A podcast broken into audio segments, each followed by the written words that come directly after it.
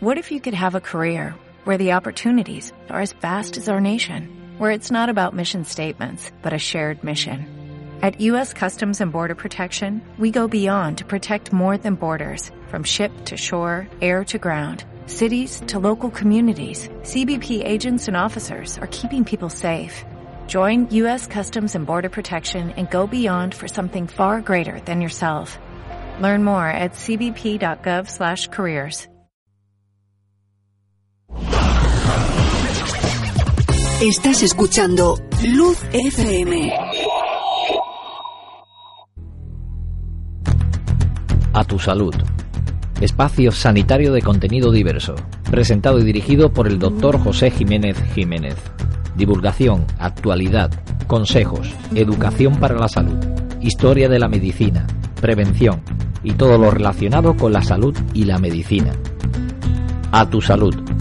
Todos los lunes a las 7 de la tarde. En Luz FM.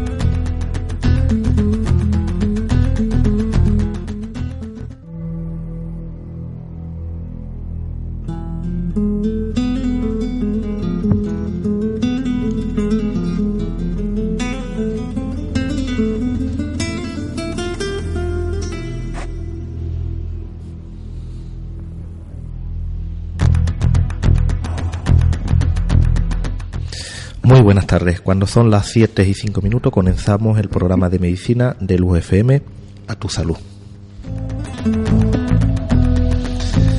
En el día de hoy, y viendo la gran acogida que tuvo el programa pasado cuando hablamos de, de, los propósitos del año nuevo, uno de ellos era dejar de fumar, pues a petición popular, hoy en el segundo programa del año, pues vamos a hablar de, de hacer una dieta saludable. Después de ello, como siempre, repasaremos las noticias más importantes y para terminar, un poquito de historia.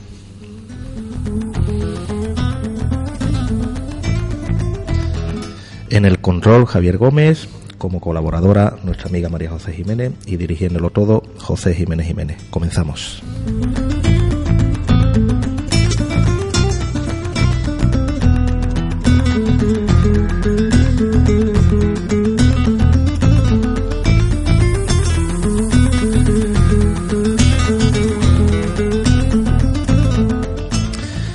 Decía Zabirán que el destino de las naciones depende de la manera en que se alimentan, y tenía toda la razón.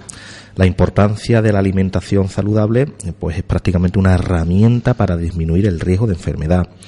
Las enfermedades crónicas no transmisibles, como la diabetes tipo 2, enfermedades cardiovasculares, determinados tipos de tumores, suponen las principales causas de muerte y discapacidad en todo el mundo. En el momento actual son los responsables de las dos terceras partes de la mortalidad anual y del 46% de la mortalidad global. Si se mantienen las tendencias actuales, que por desgracia creemos que sí, será la causa de un 73% de muerte y un 60% de la carga de morbilidad, es decir, de patología en el 2020.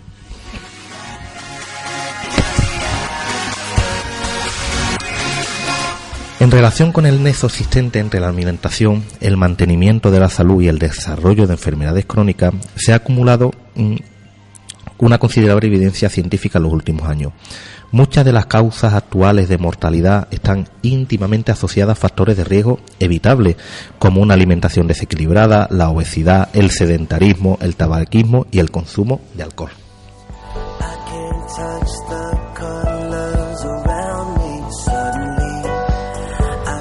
Eh, voy a parar un minuto porque mi colaboradora, que siempre le digo que pague el móvil, hoy no lo ha pagado y está ahí luchando, enfrentándose de una manera brutal para pagarlo. Pero ahí está, creo, creo que lo está consiguiendo.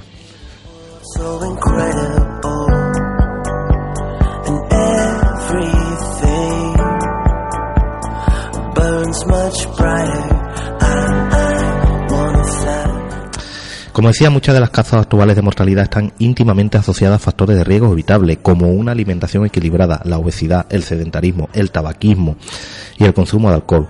En concreto, cinco de los diez factores de riesgo identificados por la Organización Mundial de la Salud como claves para el desarrollo de enfermedades crónicas están estrechamente relacionados con la alimentación y el ejercicio físico. Estos cinco factores son hipercolesterolemia, el colesterol alto, obesidad, sedentarismo, hipertensión arterial y consumo insuficiente de frutas y de verduras.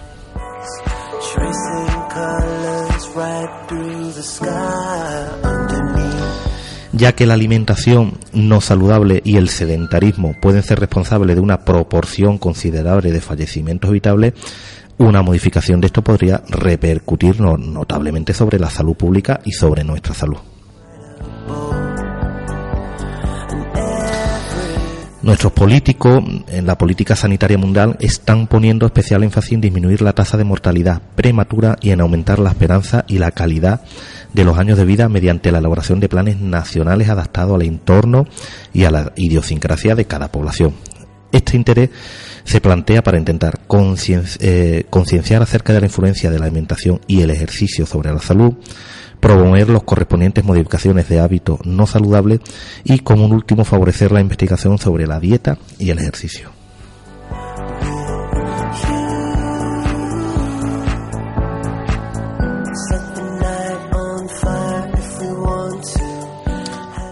La alimentación, en todas sus variantes culturales y en sentido amplio, define la salud de las personas, su crecimiento y su desarrollo, por lo tanto, la alimentación diaria de cada individuo debe contener una cantidad suficiente de los diferentes macronutrientes y micronutrientes para cubrir la mayoría de las necesidades fisiológicas.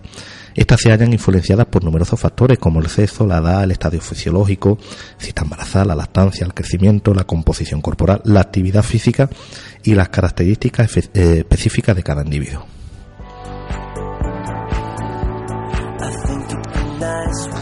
Nosotros, debido al poco tiempo y siempre intentando ayudar y hacer como una guía de divulgación, vamos a repasar pues una dieta equilibrada, la rueda de los alimentos, cómo comer en casa o comer bien, cómo comer fuera de casa, recomendaciones para la compra, el almacenamiento y el cocinado de los alimentos qué comer cuando tengo mm, cuando estoy embarazada, cuando cuando tengo un niño pequeño, cuando tengo un anciano, con el ejercicio físico y luego hablaremos mínimamente de, de los alimentos funcionales, de los antinutrientes y de los antioxidantes.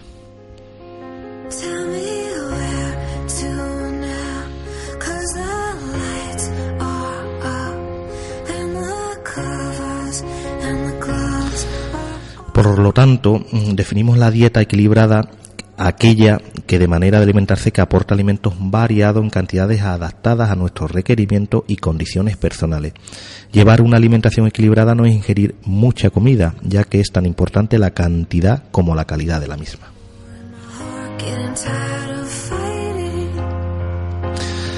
Es importante pensar, muy importante pensarlo, que no se puede disfrutar de una vida saludable comiendo unos pocos alimentos. Y digo esto porque hay varias dietas la dieta del neodental, la dieta de, de, la madre que lo parió, que es, se basan en que tenemos que comer muy, muy, muy poco y vamos a durar más.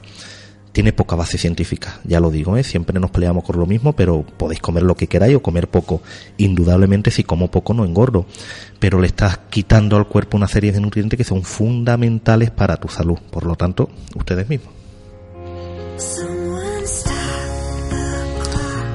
Todas las guías clínicas, todos los grandes estudios mm, refieren que la variación es la variación de alimentos es lo idóneo desde el punto de vista del bienestar, permitiéndonos esto disfrutar además de la riqueza de los distintos sabores, olores y aromas. De hecho, comer y beber forma parte de la alegría de vivir, y más en esta zona de Cádiz. Y desde luego la gastronomía no está reñida con las recomendaciones dietéticas ni con la alimentación saludable.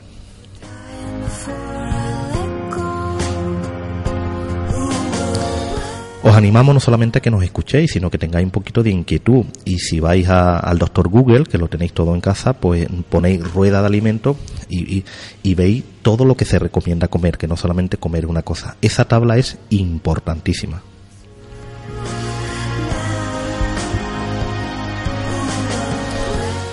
Los grupos de alimentos de la rueda son muchos, desde graso, proteico, lácteo, que vamos a repasar muy someramente. Los grupos de alimentos de la rueda farináceos y almidones, tales como pasta, arroz, patatas, cereales, bollería, pan. A, mm, grasos, aceite, grasas vegetales, mantequilla, margarina, nata, tocino y otras grasas. Proteicos, como carne, pescado, huevos, embutidos, legumbres y frutos secos. Lácteos, leche, yogur, postres lácteos y quesos hortalizas, verdura de cualquier tipo y sus preparaciones en menestra, panache, puré, cremas, sopas, ensaladas crudas, variadas aliñadas con aceite o con vinagre. Frutas, frutas crudas y sus zumos, cocidas, asadas y en compota. Hidratación. Beber alrededor de un litro y medio a tres litros de agua al día. También se incluyen en esta cantidad las infusiones y los caldos de verdura, dependiendo del sexo, edad, actividad física y temperatura ambiente. He añadido la hidratación porque hay pacientes que prácticamente no saben lo que es beber agua. ¿Usted cuánta agua bebe al día? ¿Cómo? Yo cuando tengo sed. ¿Y eso qué es? ¿Puedo vacío al día? No. Hay que beber por lo menos, por lo menos, un litro y medio de agua diario.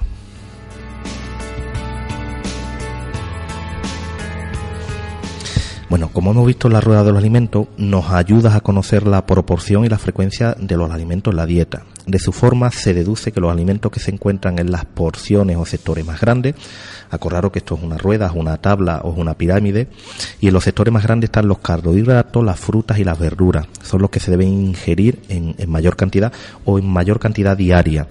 Si el, si el sector es más pequeño, menor es la ingesta de los alimentos que debemos prevenir de, de ellos a la semana.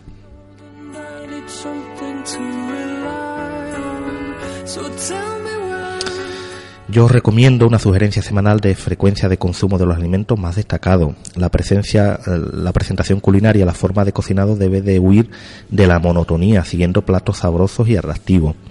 Las chucherías, los bollos, los refrescos azucarados deben ser objeto de un consumo excepcional, no una costumbre. No podemos comer todos los días con dos litros de Coca-Cola y merendar dos, dos donuts con chocolate por dentro. Imposible. En la cocina debe de utilizar preferiblemente aceite de oliva y una o dos cucharadas. La cantidad total de alimentos a consumir depende de cada persona y de sus características, indudablemente. Y estas recomendaciones están realizadas siempre para personas sanas. Si alguno de los oyentes tiene alguna patología, pues debería de modificar esa dieta.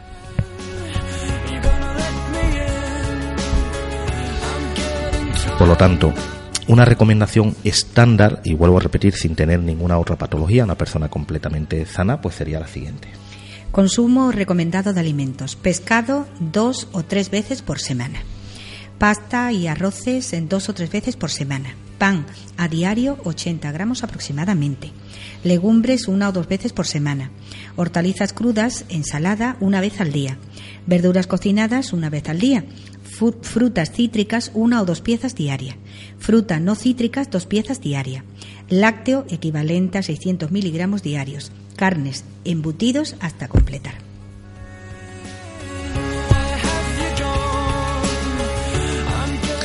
Bueno, todo esto es cuando estamos en casa tranquilamente, cuando vamos a hacer la compra y cuando tengo tiempo. Pero, ¿qué ocurre cuando voy a, comer fuera de casa y quiero mantener una dieta equilibrada? Bueno, pues vamos a dar una serie de recomendaciones que, mm, siguiéndolas, pues lo que hacemos es mantener una dieta equilibrada y así evitamos la obesidad. Comer fuera de casa una dieta equilibrada. Elige un menú variado que incluya alimentos de todos los grupos básicos. Busca un local donde sea posible elegir vegetales frescos como verduras, hortalizas y frutas. De postre selecciona fruta fresca o de vez en cuando algún lácteo. Evita raciones excesivamente grandes. Es preferible dejar algo en el plato. No abuses de fritos, rebozados, empanados y guisos con grasas. Como preparación culinaria elige los alimentos asados a la plancha, a la parrilla, al vapor, etc. Un adulto sano podía tomar una copa de vino o una cerveza para comer, pero es preferible elegir el agua como bebida, sobre todo si tienes que conducir o trabajar después. Evita comer en menos de 40 a 50 minutos.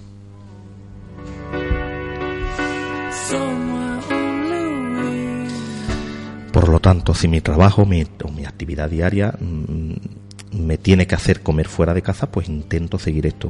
He puesto lo de no abuses de frito porque si un día como pescado frito no pasa absolutamente nada. Cuando se hacen dietas muy estrictas, pues te dicen siempre a la plancha, nunca rebozado, que lo comas un día no pasa nada. He añadido lo del vino porque mm, vivimos en San Lucas de Barrameda, se puede comer con una copa de vino, pero hay personas mayores que se zampan por entre días una roba de vino y ahí viene el problema.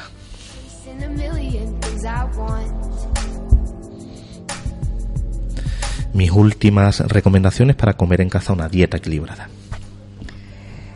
Planifica tu compra en el mercado. No olvides incluir alimentos básicos de todos los grupos en tu lista. y no vayas a hacer la compra nunca con hambre. Es la única recomendación que doy. Comes y después te va a hacer la compra. Y compáralo, compara un día que tengas hambre a hacer la compra a un día que vayas después de haber comido. Cambia radicalmente. Al pensar los menús, elige alimentos variados de forma que semanalmente incluyas productos de todos los grupos. No abuses de alimentos ricos en grasas de origen animal. Elige la forma de cocinado más adecuada utilizando las diferentes formas posibles, asados, a la plancha, al vapor, fritos, etc. Es importante no olvidarte de consumir diariamente hortalizas, frutas y lácteos. Y por último, para los guisos o las ensaladas, utiliza preferentemente aceite de oliva y si no fuera posible, de girasol.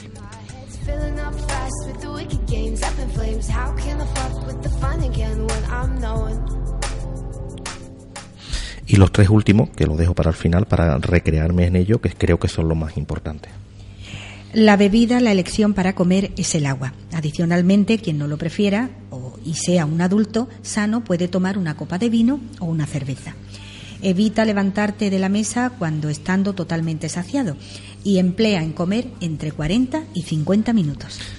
Insisto, vivimos la tierra de la manzanilla, se puede comer viviendo unos vasos de manzanilla, pero uno y dos vasos de manzanilla, un litro de manzanilla, como que no. Y lo de evita levantarte de la mesa estando totalmente saciado, hay gente que se sienta y hasta que no le va a reventar el estómago no se levanta. Y no puede ser, hay que llenar el plato a la mitad, hay que tomárselo y cuando se acabe el plato me levanto. Y lo último, también hay gente que, muchos de nuestros oyentes que, que ahora mismo nos escuchan, pues sabrá que hay gente que se sienta, coge la cuchara con una, con una mano y empieza a pegar bam, bam, bam y se zampa el plato en cinco minutos. Lo recomendable es mínimo por lo menos media horita comiendo, suelta el tenedor o, o, o, la cuchara, habla, espérate, vuelve a comer, pero no, no, hay gente que lo come muy rápido, por lo tanto emplear en comer al menos, al menos 30 minutos.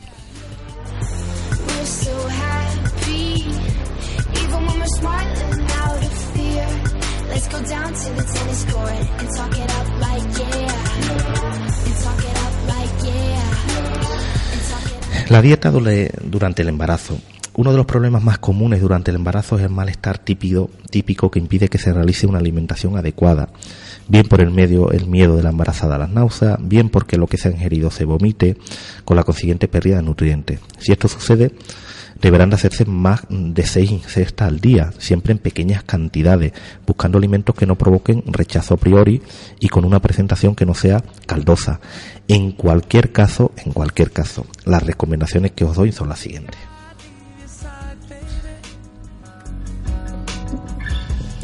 Huir de una alimentación caprichosa y deficiente. Es necesario organizar la dieta y especialmente la compra de alimentos como en el resto de las edades aquí señaladas. Valorar la necesidad de un aporte suplementario de vitamina D y de ácido fólico. Aumentar la ingesta de productos lácteos eh, por su contenido en calcio. Los lácteos y la leche siempre se han de consumir higienizados, pasteurizados, etc. No se ingerirán alimentos elaborados con huevos crudos. No comer carnes, pescados y mariscos crudos o poco cocinados. Y por último, aumentar el consumo de hortalizas y verduras para favorecer el tránsito intestinal.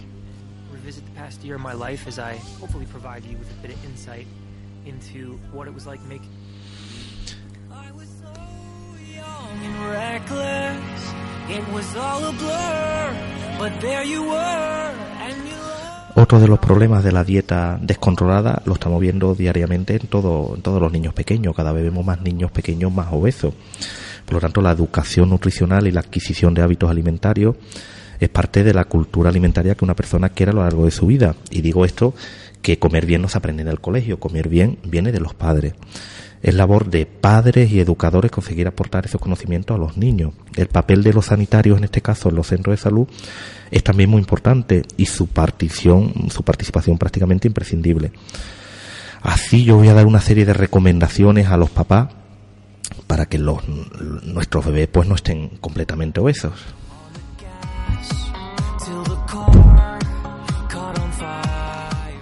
Fomentar los hábitos alimentarios saludables.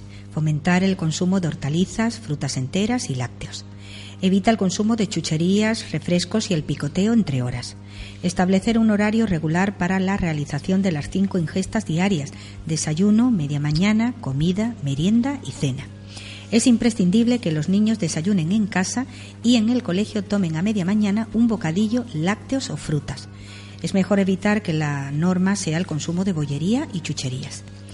Contribuir a que se elaboren menús variados mm, semanalmente en casa y en el comedor escolar que se complementen entre sí.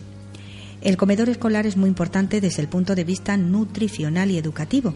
Hay que exigir menús escritos variados y equilibrados, dietéticamente estudiados.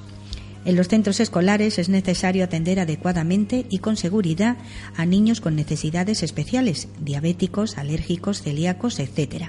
Y por último, favorecer la introducción de alimentos nuevos, incluso como en un juego educativo.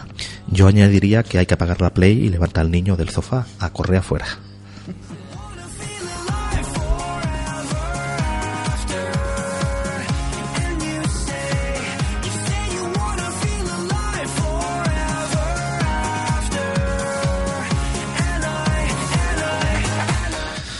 Otra de las partes importantes en nuestra vida de una dieta equilibrada le corresponde al anciano. La vejez es una etapa en la vida en que la dieta equilibrada es igual de importante que en cualquier otra. Yo diría que incluso un poco más.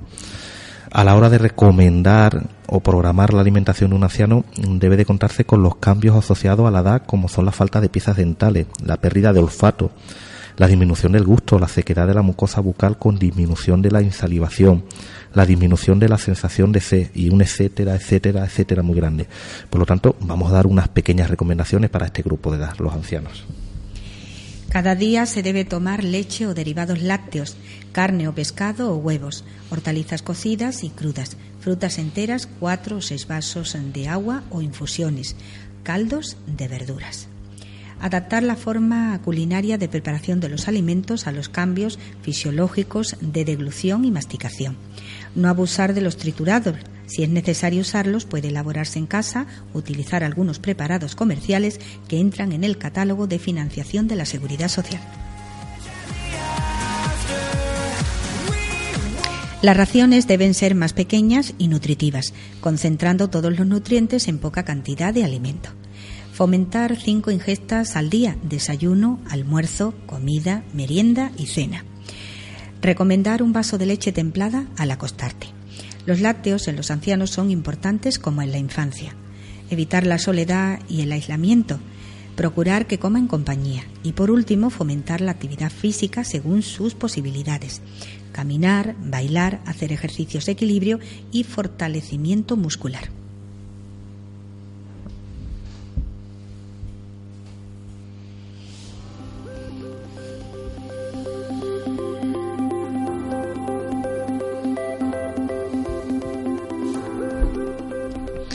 Todas estas recomendaciones, sencillas, muy básicas, no tendrían ningún sentido si no lo, asociamos a un mínimo ejercicio físico de carácter moderado. Eh, por lo tanto, es de vital importancia que si seguimos una dieta equilibrada, hagamos un ejercicio moderado. Es conveniente controlar el tiempo que nosotros o nuestros hijos pasamos realizando tareas sedentarias como sentarnos frente al ordenador o la tele. Yo soy partidario y un compañero que tengo en el hospital de quitar los sofás de las casas. Eso está matando más gente hoy en día que el tabaco, que la comida. El sofá es el peligro número uno que tiene ahora mismo la obesidad tenemos una tele con 200 canales que nunca llegamos al final, tenemos una nevera llena y tenemos un sofá cada vez más cómodo. Eso está acabando por, por matar a muchísima gente. Tenemos que hacer una dieta equilibrada y luego un poco de ejercicio. Con eso nos basta.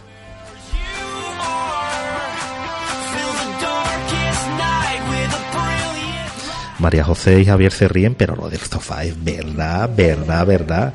¿Quién nos ha tirado un domingo tirado en el sofá o llega de trabajar y se tira en el sofá? No tenemos que, ampliar la dieta equilibrada con un poquito de ejercicio.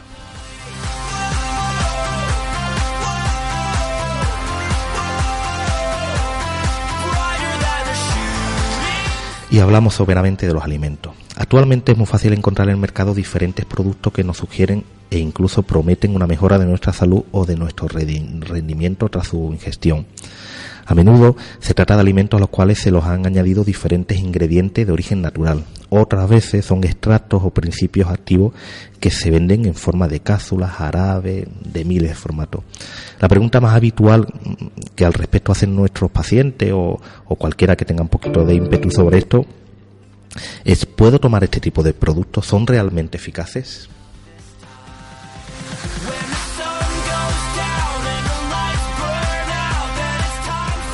Bueno, pues yo intento responder. Una persona sana de cualquier edad que mantenga una alimentación suficiente, variada y equilibrada no necesita ingerir productos de este tipo. Los alimentos normales son suficientes para mantenernos sanos. En ciertas situaciones, en algunas personas, cuando la demanda de nutrientes está aumentada, como ocurre durante el embarazo, la convalecencia, o si algún factor de riesgo para la salud está aumentado, como el colesterol sanguíneo, hábito alimentario inadecuado y un largo etcétera, puede ser conveniente consumir durante un cierto tiempo este tipo de productos. En general su consumo es totalmente inocuo, pero dosis excesiva o una ingesta mantenida en el caso de los niños, de las mujeres embarazadas, de los ancianos, de los enfermos, etcétera, puede tener alguna consecuencia negativa para la salud.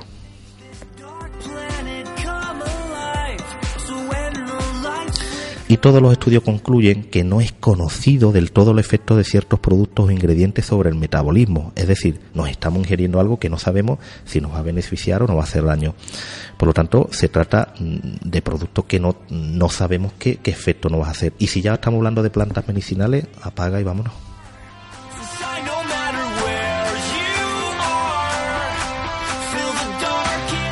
Eh, últimamente, y aunque yo me meto mucho con los políticos, se está avanzando muchísimo. La legislación actual prohíbe mencionar, incluso en la publicidad, ojo, porque nos han estado engañando durante años, la posible relación entre el consumo de estos productos y la curación de patología o su, o su prevención, porque básicamente es que es falso, nadie lo ha demostrado.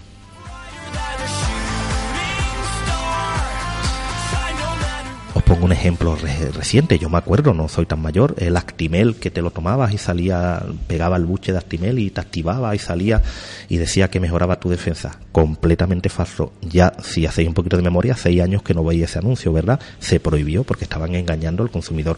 Era totalmente mentira.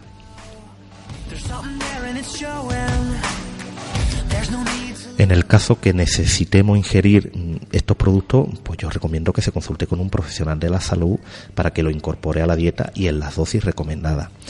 Es necesario exigir también a los fabricantes documentación científica y técnica suficiente, incluso en casos clínicos y publicaciones en revistas científicas y en otros soportes, antes de recomendar algún producto como los mencionados. ¿Por qué digo esto? ¿Por qué digo que tienen que aportar documentación científica y técnica suficiente?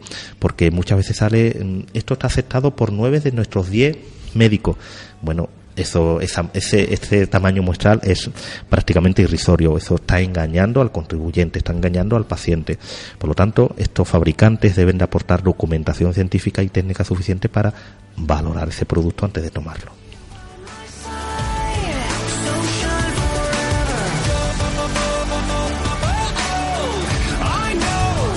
Igual que soy crítico, también reconozco que hay algunos que funcionan. Hay algunas evidencias científicas suficientes sobre el efecto de algunas sustancias, alimentos o ingredientes sobre ciertos factores de riesgo. Así ocurre como los fitoesteroles que reducen el colesterol sanguíneo, sí está demostrado, la fibra insoluble que ayuda al estreñimiento, la fibra soluble y el colesterol sanguíneo, el calcio y los huesos y el aceite de oliva y el colesterol sanguíneo.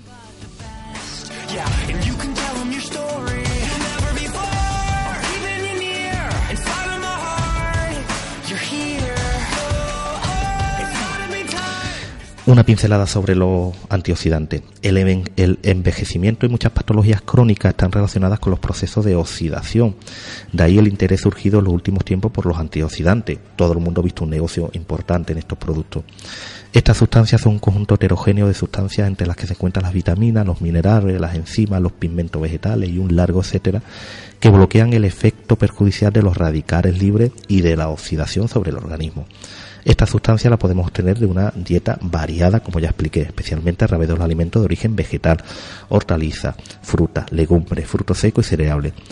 Os cito algunos, los carotenos de la zanahoria, la, vitamina C, eh, los pimientos, los kiwis, los cítricos, la vitamina E en el aceite de oliva y girasol, el selenio que está presente en frutos secos, en cereales, en el apio, en el, en el brócoli, en el repollo, en el champiñón, el zinc que está en los cereales, el cobre que sigue estando en los cereales, en el cacao, en el arroz, el licopeno que está en el tomate y los polifenoles y los flavonoides en verduras, en infusiones, en la piel de la uva, en el cítrico, en el té.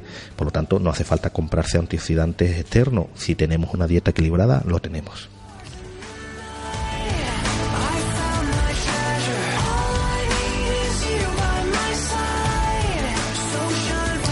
Y para terminar, muchas veces se plantea la duda de si consumir alimentos cocinados o precocinados, como los platos preparados que puede proporcionar todos los nutrientes necesarios. En este sentido, hay que decir que aunque las técnicas de conservación y cocinado pueden reducir la presencia de ciertos nutrientes, en especial vitaminas, hidrosolubles y minerales, una dieta variada siempre aporta las sustancias nutritivas que necesitamos. De ahí precisamente la necesidad de, insistir, y vuelvo a insistir, en la variación. No consumir solo alimentos precocinados, sino también frescos, congelados, crudos, etcétera.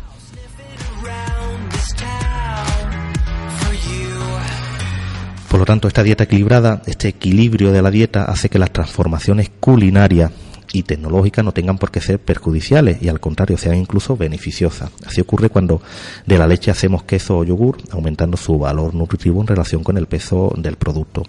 La complementación del valor nutritivo de los alimentos es en un caso claro de cómo el ser humano ha ido adquiriendo hábitos alimentarios beneficiosos para, para la salud. Es el caso de la mejora de la calidad proteica de la mezcla de cereales y legumbres o de lácteos o de cereales.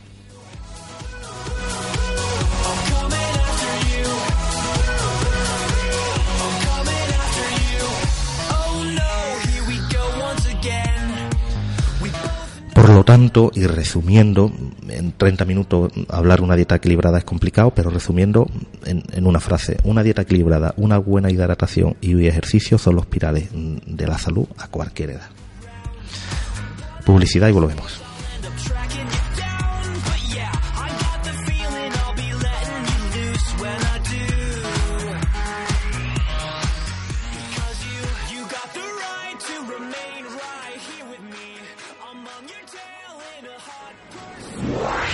Luz FM 91.0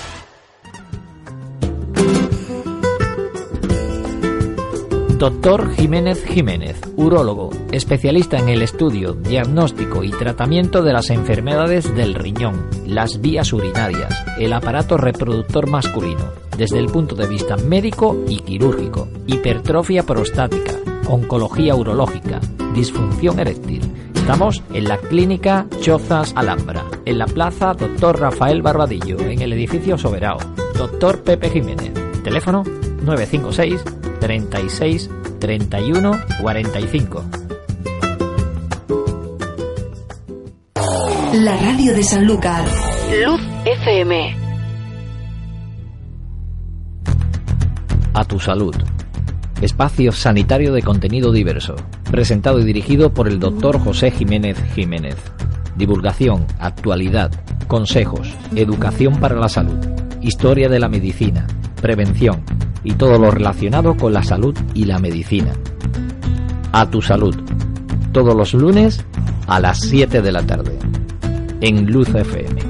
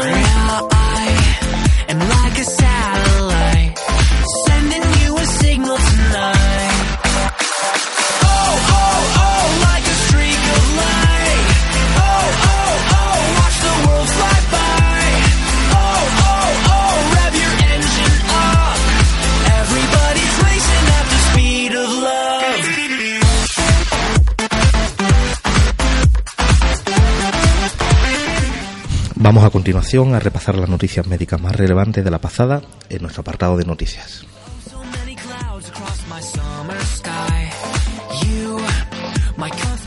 Y la primera de ellas nos coge muy cerca, es la condena por amenazar a una ATF que le recriminó que fumase en el hospital de Jerez. El juzgado de instrucción número 4 de Jerez ha condenado a una persona como autor de una falta de amenazas hacia una ATS del Hospital de Jerez eh, con una pena de 15 días de multa, con cuota diaria de 6 euros y con la responsabilidad personal subsidiaria de un día de privacidad de libertad por cada dos cuotas no satisfechas.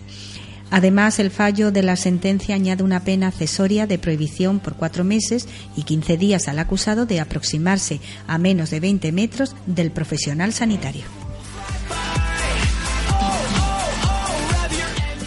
La denuncia se produjo a raíz de las amenazas que sufrió el ATS el pasado 6 de junio, cuando fue alertado por familiares de pacientes del hospital de que había un individuo fumando dentro de las instalaciones.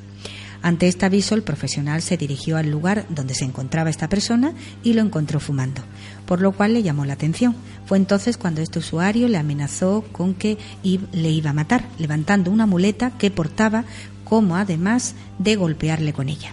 Según consta en estos antecedentes, de hecho, la Policía Nacional, eh, que fue avisada, levantó un atestado que dio eh, origen a las actuaciones en el juzgado, acordándose la celebración de un juicio de faltas.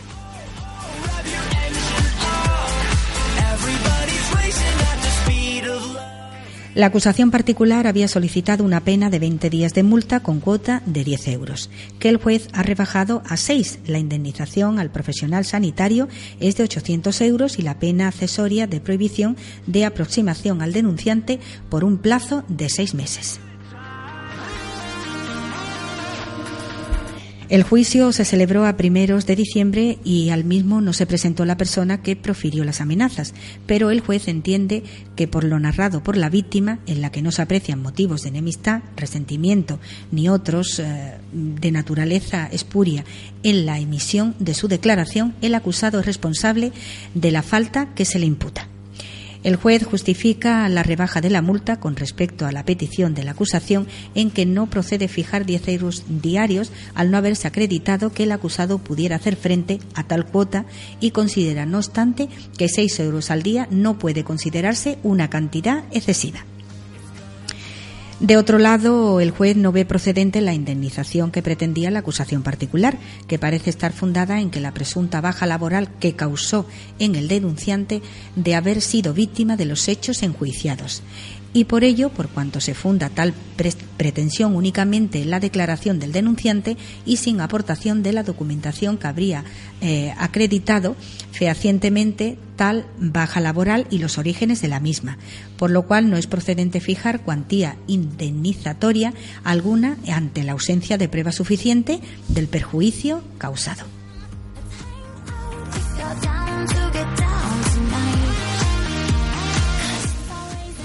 Bueno, y ahora vamos con la noticia americana que siempre incluyo porque es un caldo de cultivo de noticias médicas.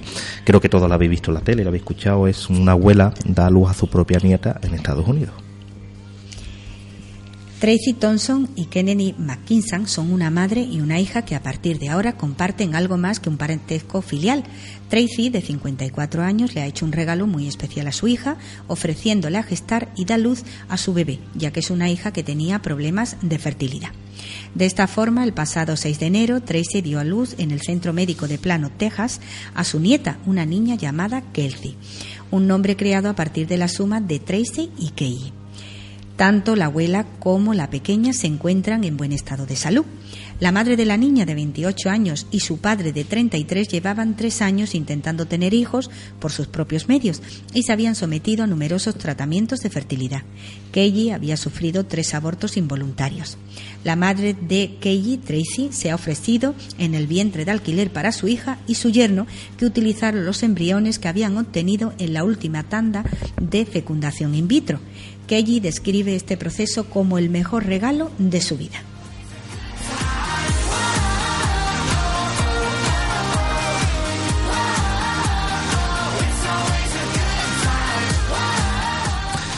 Otra noticia que llevamos siguiendo ya varias semanas y es que el número de hospitalizados por la legionera en Manzanares desciende a cuatro.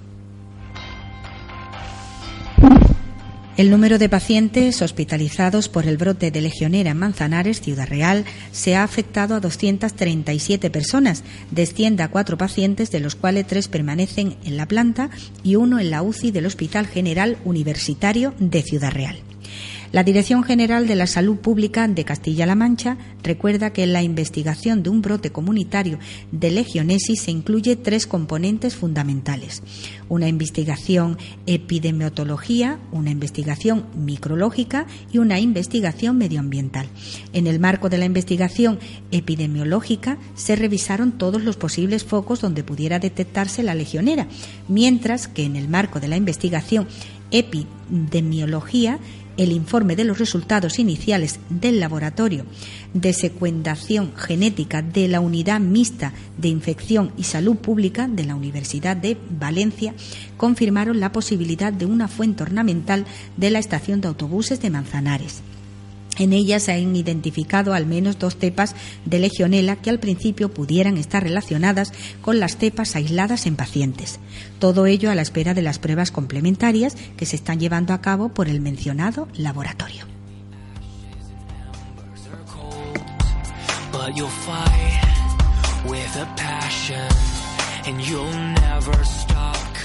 Bueno, hay una mala noticia porque recordáis las noticias del ébola que nos acudieron hace prácticamente un año y que a todos los pacientes se trataban con plasma de los supervivientes. Bueno, pues el plasma de supervivientes de supervivientes del ébola no está cumpliendo las expectativas.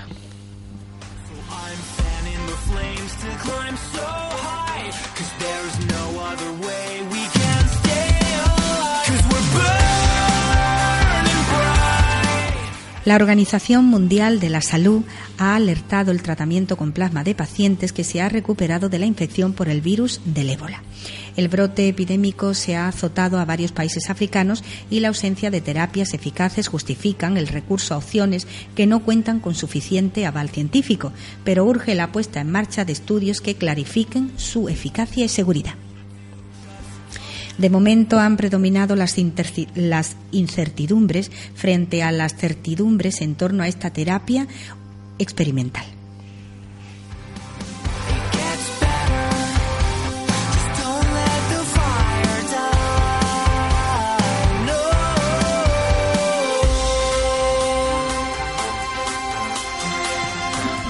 Es que le he preparado las noticias a María José, pero tiene un problema con un nombre.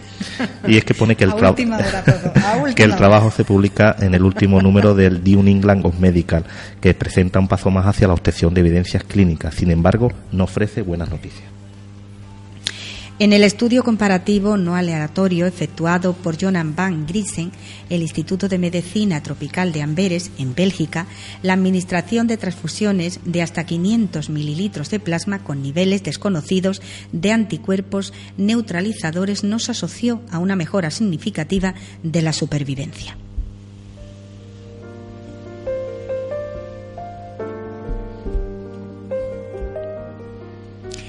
El análisis se basó en el 99 de los pacientes de varias edades con enfermedad con el virus del ébola, confirmado que habrían recibido dos transfusiones consecutivas entre 200 y 250 mililitros de plasma compatible, cada una de ellas de un superficiente distinto. El grupo de control lo formaban 418 pacientes que habían sido trasladados en el mismo hospital en los cinco meses previos. El análisis primario se realizó con 84 pacientes tratados con la terapia experimental. Entre los días 3 y 16 tras el diagnóstico, el riesgo de muerte se, estimó en un 31% entre quienes recibieron el plasma de supervivientes y un 38% en el grupo de control. Esta diferencia se reducía en los tres grupos de porcentajes cuando se realizaban los ajustes por edad y el valor umbral del ciclo. Los autores de la investigación no descartan que la terapia pueda resultar útil. El hecho de que no se observaran reacciones adversas graves es un buen punto de partida. Además, recalcan que su estudio adolece de algunas limitaciones, como por ejemplo que es un ensayo clínico aleatorio.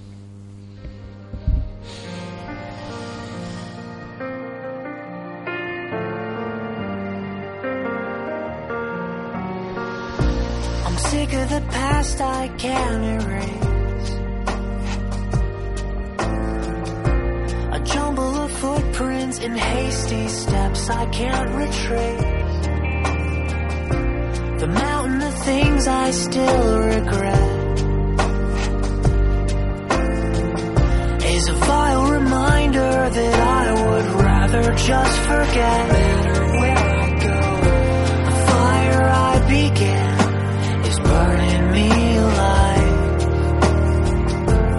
I know better than to leave and let it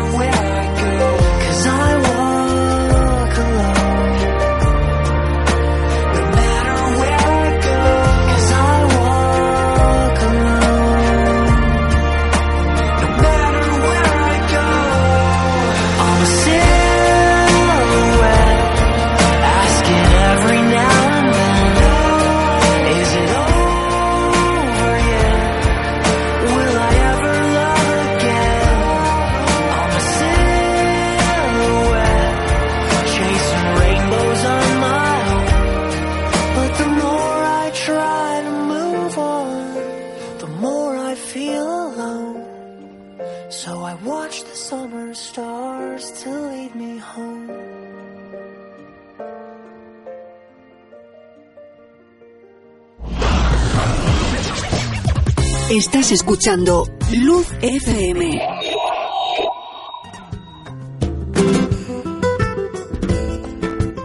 Doctor Jiménez Jiménez, urólogo, especialista en el estudio, diagnóstico y tratamiento de las enfermedades del riñón, las vías urinarias, el aparato reproductor masculino, desde el punto de vista médico y quirúrgico, hipertrofia prostática, oncología urológica, disfunción eréctil. Estamos en la clínica Chozas Alhambra, en la plaza Doctor Rafael Barbadillo, en el edificio Soberao. Doctor Pepe Jiménez, teléfono 956 36 31 45.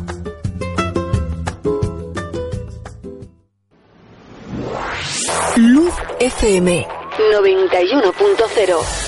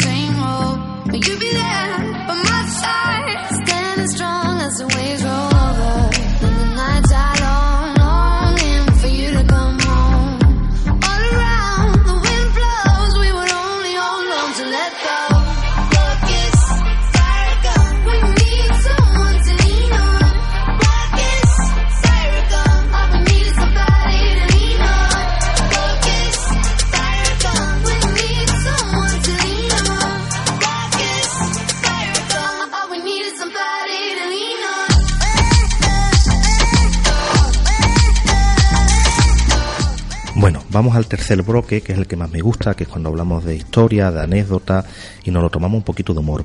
Como el programa cada vez se escucha más, gracias a todos nuestros oyentes, me dicen, bueno, ¿y tú por qué metes ese bloque de humor si estamos en un programa serio donde se hablan las cosas muy bien?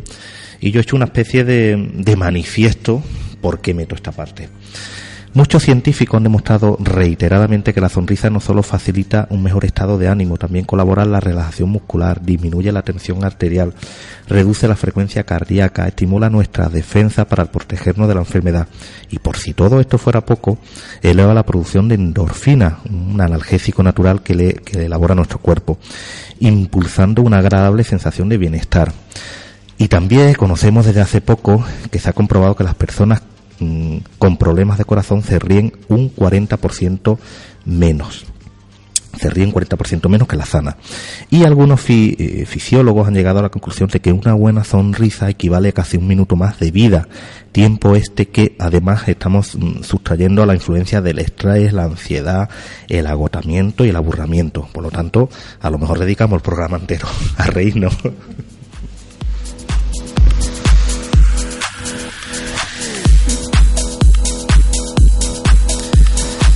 Y hoy vamos a comenzar con una historia muy bonita que la vamos a titular eh, Escasez de pecho. Como cada año, el médico de la empresa procedía al reconocimiento médico habitual de los empleados. Entra en la consulta una, operar- una operaria recién contratada. El médico le invita a sentarse frente a una mesa mientras comienza a rellenar la ficha médica. ¿Algún problema de estómago? No, de momento no, contesta la empleada. ¿Tiene alguna molestia en la cara o en la cabeza? No. ¿Algún dolor de cabeza esporádico? Simplemente. Descúbrase el pecho, por favor. La empleada comienza a desvestirse mientras el médico sigue cumplimentando sus papeles. Pasado unos minutos, el galeno pregunta: ¿Has tenido alguna vez algo de pecho? Desde pequeña ha tenido, he tenido más bien poco, pero ahora están de moda los pequeñitos.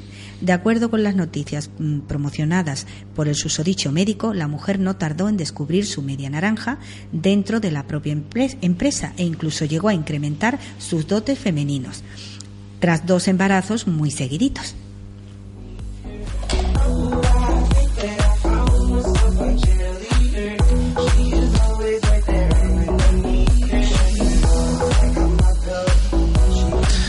Bueno, y ahora una de cirujanos y de celadores. Para no fiarse, se titula. Un joven que apenas sobrepasaba la veintena de años es trasladado al quirófano para ser intervenido en el tabique nasal. Varios celadores le colocan suavemente sobre la mesa de operaciones.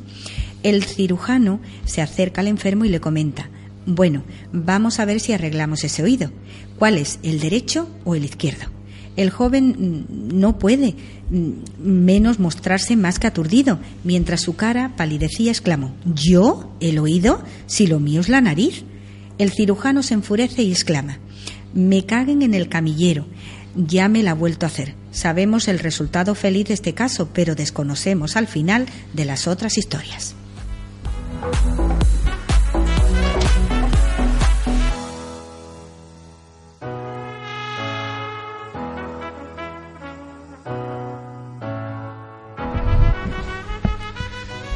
Vamos a terminar ya el programa de hoy con una historia pues eh, explosiva. Pomada explosiva.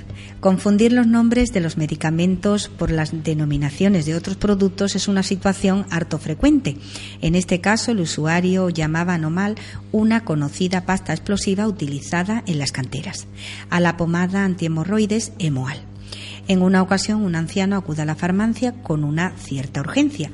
Padece hemorroides y ese día le estaban martirizando eh, más que en cualquier otra ocasión. El farmacéutico le pregunta, ¿qué desea? Anomal, quiero anomal. El farmacéutico mm, sorprendido responde, pero hombre, ¿qué quiere? ¿Pretende eliminar de una vez por todas las hemorroides? Sí, sí, en eso estoy, en eso estoy.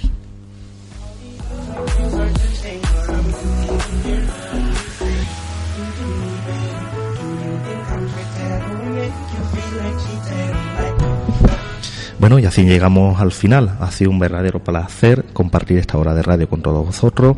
Agradecerle a Javier Gómez en el control, a María, la voz de María José Jiménez Jiménez, aunque le suene el móvil, se lo vamos a perdonar. Y a todos vosotros que habéis estado escuchándonos. Muchísimas gracias y volvemos el lunes. Cuídense.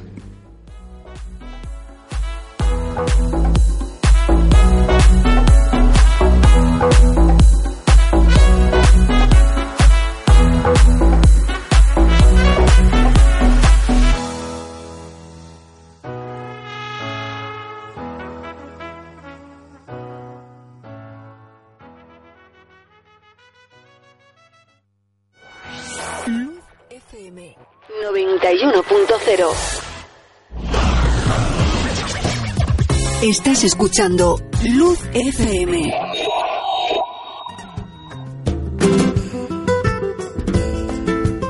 Doctor Jiménez Jiménez, urólogo, especialista en el estudio, diagnóstico y tratamiento de las enfermedades del riñón, las vías urinarias, el aparato reproductor masculino, desde el punto de vista médico y quirúrgico, hipertrofia prostática, oncología urológica, disfunción eréctil. Estamos en la clínica Chozas Alhambra, en la plaza Doctor Rafael Barbadillo, en el edificio Soberao. Doctor Pepe Jiménez. Teléfono 956 36 31 45. What if you could have a career where the opportunities are as vast as our nation, where it's not about mission statements, but a shared mission? At U.S. Customs and Border Protection, we go beyond to protect more than borders, from ship to shore, air to ground, cities to local communities. CBP agents and officers are keeping people safe. Join U.S. Customs and Border Protection and go beyond for something far greater than yourself. Learn more at cbp.gov/careers.